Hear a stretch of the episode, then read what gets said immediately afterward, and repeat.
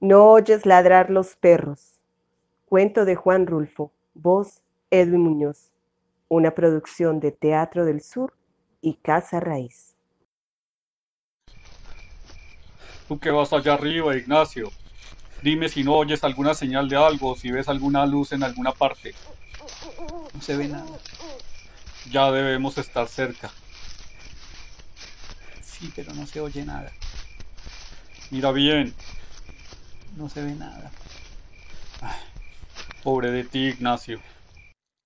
La sombra larga y negra de los hombres siguió moviéndose de arriba a abajo, trepando a las piedras, disminuyendo y creciendo según avanzaba por la orilla del arroyo. Era una sola sombra, tambaleante. La luna venía saliendo de la tierra como una llamarada redonda. Ya debemos estar llegando a ese pueblo, Ignacio.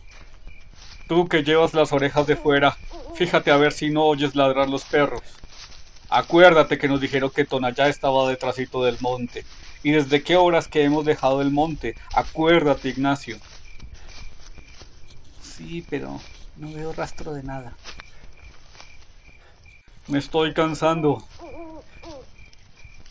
Bájame. El viejo se fue reculando hasta encontrarse con el paredón, y se recargó allí sin soltar la carga de sus hombros. Aunque se le doblaban las piernas, no quería sentarse, porque después no hubiera podido levantar el cuerpo de su hijo, al que allá atrás, horas antes, le habían ayudado a echárselo a la espalda, y así lo había traído desde entonces. ¿Cómo te sientes? Mal. Hablaba poco, cada vez menos. En ratos parecía dormir. En ratos parecía tener frío, temblaba. Sabía cuando le agarraba a su hijo el temblor por las sacudidas que le daba y porque los pies se le encajaban en los ijares como espuelas. Luego las manos del hijo, que traía trabadas en su pescuezo, le zarandeaban la cabeza como si fuera una sonaja. Él apretaba los dientes para no morderse la lengua, y cuando acababa aquello, le preguntaba. ¿Te duele mucho? Algo, contestaba él. Primero le había dicho, apéame aquí, déjame aquí, vete tú solo, yo te alcanzaré mañana o cuando me reponga un poco. Se lo había dicho como unas cincuenta veces. Ahora ni siquiera eso decía. Allí estaba la luna enfrente de ellos, una luna grande y colorada que les llenaba de luz los ojos y que estiraba y oscurecía más sus sombras sobre la tierra. No veo ya por dónde voy, decía él. Pero nadie le contestaba. El otro iba allá arriba, todo iluminado por la luna, con su cara descolorida, sin sangre, reflejando una luz opaca. Y él aquí abajo. ¿Me oíste, Ignacio? Te digo que no veo bien. Y el otro se quedaba callado. Siguió caminando, pero a tropezones.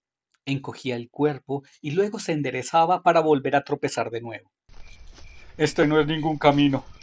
Nos dijeron que detrás del cerro estaba Tonalla. Ya hemos pasado el cerro. Y Tonalla no se ve. Ni se oye ningún ruido que nos diga que está cerca. ¿Por qué no quieres decirme qué ves? Tú que estás allá arriba, Ignacio. Bájame, padre. ¿Te sientes mal? Sí. Te llevaré a Tonalla a como lugar. Allí encontraré quien te cuide. Dicen que allí hay un doctor. Yo te llevaré donde él. Te he traído cargado desde hace horas y no te dejaré tirado aquí. Para que acaben contigo quienes sean. Se tambaleó un poco, dio dos o tres pasos de lado y volvió a enderezarse. Te llevaré a Tonalla. Bájame. Su voz se hizo quedita. Apenas murmuraba. Quiero acostarme un rato. Duérmete allí arriba. Al cabo te llevo bien agarrado. La luna iba subiendo, casi azul, sobre un cielo claro. La cara del viejo, mojada en sudor, se llenó de luz. Escondió los ojos para no mirar de frente, ya que no podía agachar la cabeza agarrotada entre las manos de su hijo. Todo esto que hago, no lo hago por usted. Lo hago por su difunta madre. Porque usted fue su hijo. Por eso lo hago. Ella me reconvendría si yo lo hubiera dejado tirado allí, donde lo encontré, y no lo hubiera recogido para llevarlo a que lo cure, como estoy haciéndolo. Ella es la que me da ánimos, no usted, comenzando porque a usted no le debo más que puras dificultades,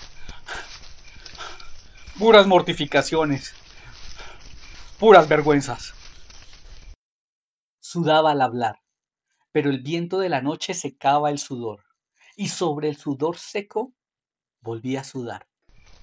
Me derrengaré, pero llegaré con usted a Tonalla, para que lo alivien esas heridas que le han hecho.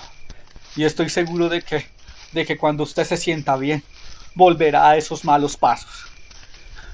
Eso ya no me importa, con tal que se vaya lejos, donde yo no vuelva a saber de usted, con tal de eso, porque usted para mí ya no es mi hijo he maldecido la sangre que usted tiene de mí. La parte que a mí me tocaba, la he maldecido. He dicho que se le pudra en los riñones la sangre que yo le di. Lo dije desde que supe que usted andaba detrajinando por malos caminos, viviendo del robo y matando gente. Y gente buena. Y si no, allí está mi compadre tranquilino el que lo bautizó usted, el que le dio su nombre, al que le tocó la mala suerte de encontrarse con usted. Desde entonces dije, ese no puede ser mi hijo. Mira a ver si ves algo. O si oyes algo. Tú que puedes hacerlo desde allí arriba. Porque yo me siento sordo. No veo nada. Peor para ti, Ignacio. Tengo sed. Aguántate.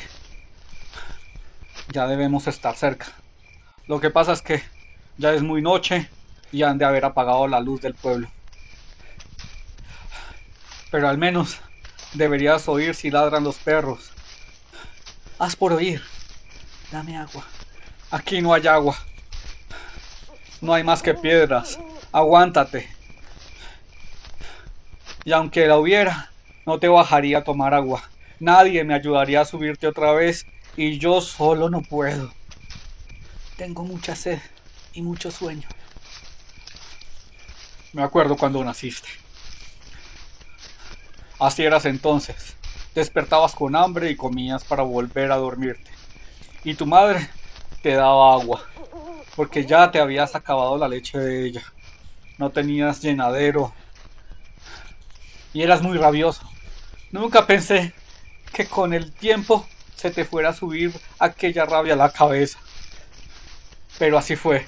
Tu madre, que en paz descanse, quería que te criaras fuerte. Creía que cuando tú crecieras ibas a ser su sostén. No tuvo más que a ti. El otro hijo que iba a tener la mató. Y tú la hubieras matado otra vez si ella estuviera viva a esas alturas. Sintió que aquel hombre que llevaba sobre sus hombros dejó de apretar las rodillas y comenzó a soltar los pies, balanceándolos de un lado para el otro. Y le pareció que la cabeza allá arriba se sacudía como si sollozara. Sobre su cabello sintió que caían gruesas gotas, como de lágrimas. Lloras, Ignacio.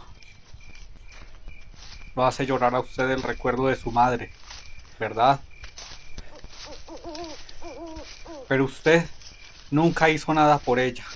Nos pagó siempre mal. Parece que en lugar de cariño le hubiéramos recatado el cuerpo de maldad. Y ya ve. Ahora lo han herido. ¿Qué pasó con sus amigos? Los mataron a todos pero ellos no tenían a nadie. Ellos bien hubieran podido decir, no tenemos a quien darle nuestra lástima. Pero usted, Ignacio. Allí estaba ya el pueblo. Vio brillar los tejados bajo la luz de la luna. Tuvo la impresión de que lo aplastaba el peso de su hijo al sentir que las corvas se le doblaban en el último esfuerzo. Al llegar al primer tejabán, se recostó sobre el pretil de la acera y soltó el cuerpo, flojo, como si lo hubieran descoyuntado.